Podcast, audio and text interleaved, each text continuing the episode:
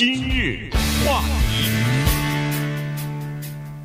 欢迎收听由钟迅和高宁为你主持的今日话题。这个在我们的生活当中啊，如果想要了解人们这一生的这个发生的事情，然后来从获得一个整体的他这一生当中的画面，比如说他在几岁的时候做过什么样的决定，什么样的生活习惯对他以后的成功、对他以后的幸福快乐是有影响的，这个非常难啊！因为做这样的调查的时候呢，有的时候他是依靠对一个人让他回忆他过去的这件事情来来作为基础的，但是我们都知道人的记忆它是有很多漏洞和缺陷的。时间越久，记得忘记的东西就越多啊！记性在在，这就是为什么我们有的时候看小说、看电影都是这样。在法庭上，当这个一个证人说他回忆三年前发生的一件事情的时候，里头叫做漏洞百出，有很多东西没有发生，结果他说是发生了；有很多东西发生了，结果他忘记了。所以这个呢，并不可靠。但是。这个纽约大学呃，不是纽约大学，这个哈佛大学啊，有一个成年这个追踪试验啊，这个了不起，他们进行了八十五年，一从一九三八年开始，一直到现在还在延续。他们追踪了最早的时候呢是几百个人，七百二十四，哎，七百二十四，然后呢后来变成一千多人，原因是追踪了三代，也就是说他们七百二十四人。有了子女，这子女当中有一些人参加了，然后子女又有了子女，嗯、这三代人加在一起一千多人进行这个追踪的研究啊，了解就是什么因素对人体的健康、对人体的情绪、对人体的心理状态产生比较大的影响。哎，得出一个结论，我们觉得非常有意思，跟大家分享一下。这个结论可能每个人都想知道吧，对不对？谁不想活得长点儿啊？对，尤其是对这种啊跟踪式的研究呢，我们对这些学者呢是脱帽致敬啊，特别的觉得他们对我们的贡献非常大，因为我们每个人是一棵树，但是我们看不到那个森林呐、啊，我们只缘身在此山中嘛，对不对？对，对我们看不到那个大的画面，可是这些人呢？他们非常这样，我想到英国的著名导演，当然他已经去世了啊，叫做 Michael Apted，呃，他的那个 Up 系列叫成长系列，他在一九六四年的时候呢，找了十四个孩子，十个男孩子，七四个女孩子，都是七岁，就跟他们说说，我不可不可以跟踪你们一辈子，在你们七岁这一年呢，拍了一个纪录片叫 Seven Up，啊，七岁开始成长，然后之后每七年拍一次，就跟踪这些，每七年一共拍了九集。啊，非常的棒！其中第四十九叫四十九 up，就是他们达到四十九岁的那一集，好像或被称为二十世纪的最了不得的电影纪录片之一。就是这样，就是我跟着你，然后看看你长大了以后是干什么的。最后，当然那一个纪录片的系列啊，成长系列呢，它不是说的它的寿命啊，不是说去这个过程中确实有人是去世，但是他不是研究这个，他是研究。你小的时候是这个家庭，你长大了以后是什么啊？是研究你的社会地位、收入等等。可是哈佛的这个研究不得了，哈佛这个研究它注重一个东西，就是寿命。结果最后的结果公布出来了以后呢，告诉我们他的事业成功，比如说大律师，对不对？顺便说一下，在那个七百二十四个哈佛大学的本科生里面，呃，还是二年级的学生啊，呃，两百六十八个，哦，这个是两百六十八个。嗯大二的学生，七百二十四是什么东西？呃，是总总体，他还有一个呃四百五十六名十四岁的那个年轻人。好的，反正就是在哈佛的这几百个学生当中呢，一九三八年呢，有一个学生名字叫 John F. Kennedy，他在这个里面后来成了美国总统。还有一个学生呃是叫做 Ben Bradley，这个大叫《华盛顿邮报》的主编，呃，当年是非常的风光啊，这个就不说了。所以我就，他就研究说，事业的成功，你做总统也好，做亿万富翁也好，或者是你只是一个普普通通的员工也好，这个东西，你的胆固醇，你的生活习惯，哎，是不是锻炼呐？啊，是不是每天睡懒觉啊？你的其他的这些因素，包括饮食，啊，老吃肥肉啊，或那个人吃吃素啊等等，把所有的这些都加在一起，都不是让你长寿的那个主最主要的原因。注意，他特别强调说，那些不是不重要，对，不要听都很重要不要听了这个说哦，那以后我就啊，对不对？我就乱过这个该喝酒该吸毒，不是这意思。刚上述的那些都很重要，但是都比不了这个东西重要。这就是他们这个研究的结果。这个东西就是你的人际关系的品质。嗯，那么用另外一个大家比较听得懂的话说，就是孤独会导致你的寿命缩短。对，这个就是为什么很多人不愿意退休。我仅仅是一两个月以前遇到一个工程师，一个美国人，胖胖的，七十多岁了。我问他，我说你怎么还不退休啊？他说我第一天退休，第二天就死，知道吗？啊。你知道，因为他是从一个非常活跃的、充满了各种各样人际关系的环境当中，这个跟他的吃什么有什么关系啊？对不对？跟他的什么生活健康都没有什么关系。他马上就告诉我个例子，他说他一个朋友，妈妈谁谁谁说了，我也不认识。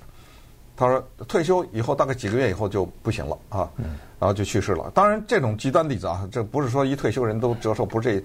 那么我们就看看哈佛大学的研究告诉我们些什么东西。对。呃，他非常有心啊，他当时呢，这个哈佛成人发展研究呢，他是两个小组，一个小组呢就是刚才所说的两百六十八名哈佛大学大二的学生啊，然后呢，这个教授呢，他挑选的时候也挺用心的，有一半的人是叫做勤工俭学啊，就是嗯得了奖学金或者是助学金的，呃，生活比较呃处于贫困吧啊，大大概是这样的家庭或者中等收入的这样的家庭，要靠打工来赚学费的。这样家庭出身的大学生，另外一半呢，当然是呃比较富裕的家庭啊，不需要打工就可以上学的这样的家庭组成的啊，两百五十六个人。那么他们当中，其中有很多人都是父母亲叫做在建国时期，美国他呃两百多年以前就就来到美国了，但是也有百分之十三呢是属于移民的父母啊，所以呢这个是大学生。然后第二组呢。是另外的一组人，他们呢就在市中心啊，在波士顿的市中心，最叫做贫困落后的这样的一个社区里边，挑了四百五十六名十四岁的，我们所说的这加在一起七百二十四个人呢，全是男性啊，全部是男性，在十四岁的孩子当中，首先他们有一半的人是啊，百分之六十的人。是移民家庭，然后他们受着移民以及低收入的这个双重的叫做，呃，就是双重的这个挑战嘛。哎，在社会当中肯定是地位是属于比较低的啊，收入也是比较低的。但是其中的大部分人呢，避免了走上这个少年犯罪的道路，所以呢，就对他们进行了跟踪。最后发现，有的人从贫困当中，呃，逐渐的。呃，走到了顶峰啊！这个变成这个自自己的，比如说学术界也好，自己的这个领域当中的佼佼者，也有的人就从富裕的家庭里头走向没落，有的人后来吸毒酗酒，也有的人精神分裂啊，变成一个精神病，但是也有很多人。就是有一份薪资，要过着普通人的生活，什么泥水匠啊，工人的工厂里边的工人啊。但也有些人当了律师，当了医生。每个人生活不一样，每个人的这个事业，不管你算是成功还是不成功也不一样，健康状况也不一样。但是他们得到的一个，到了八十岁以后啊，就是这些人经历了多少年以后，进入八十岁之后呢？这些研究人员就说：“好，那现在我们已经知道哪些人到了八十岁了。那我们回过头来看，看看他们年轻，比如说中年人的时候，有哪些因素是导致他们可以活到八十岁的？然后再看看这些八十岁的这些人的健康和心理的状态，哈，对生活的满意度，这个健康和长寿的这个状态，我们就可以基本上知道大概是什么东西、什么因素。”对他们有这样的影响，而且要挑出来，不是在一个人身上有效啊，是要在所有的八十老翁的身上有效的那一个东西，单一的东西是什么？结果没有想到，发现说是亲属和朋友之间，就是人际关系反而是最重要。这里要强调的是有品质的人际关系对啊，为什么这么强调？因为下一节我们就告诉大家什么叫没有品质的人际关系，对不对？啊，他特别强调这个。那么这个呢，简单的说，很快告诉大家，这个他们告诉我们就是五万年以前的人的原始基因了。嗯，对。啊，这个我们也知道，人在五万年以前一个人是没法活的，呃，必须得一大堆人才能有吃的，呃，才能防止外来的侵袭。但是出于某种特殊情况，假如有一个在五万年前的一个人呢，他出于任何的一个原因，他变成只有一个人了。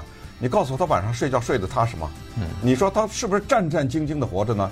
那么这个原始的基因就到了现在。那么他这个哈佛大学的研究就告诉我们，一个孤独的人呢，他自己并不意识，但是他的基因当中有这个原始的恐惧。对，他的睡眠是不好的，他一定是有高血压的，他可能会肥胖，他可能会有糖尿病，可能会有身体其他的一系列症状，而导致这个他不知道为什么，你知道吗？所以稍待会儿我们就看看什么叫有品质的人际关系，什么叫低品质的人际关系。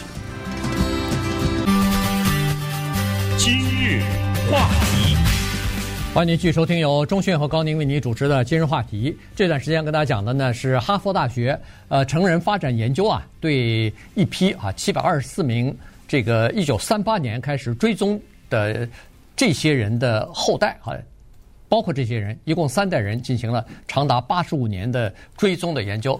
到现在还在继续，嗯，还在往下走呢啊！这个他们的参与率呢，现在是百分之八十四，所以呃，只有百分之十六的人呃不各种各样的原因吧，去世了，哎，去世或者退出了，但是。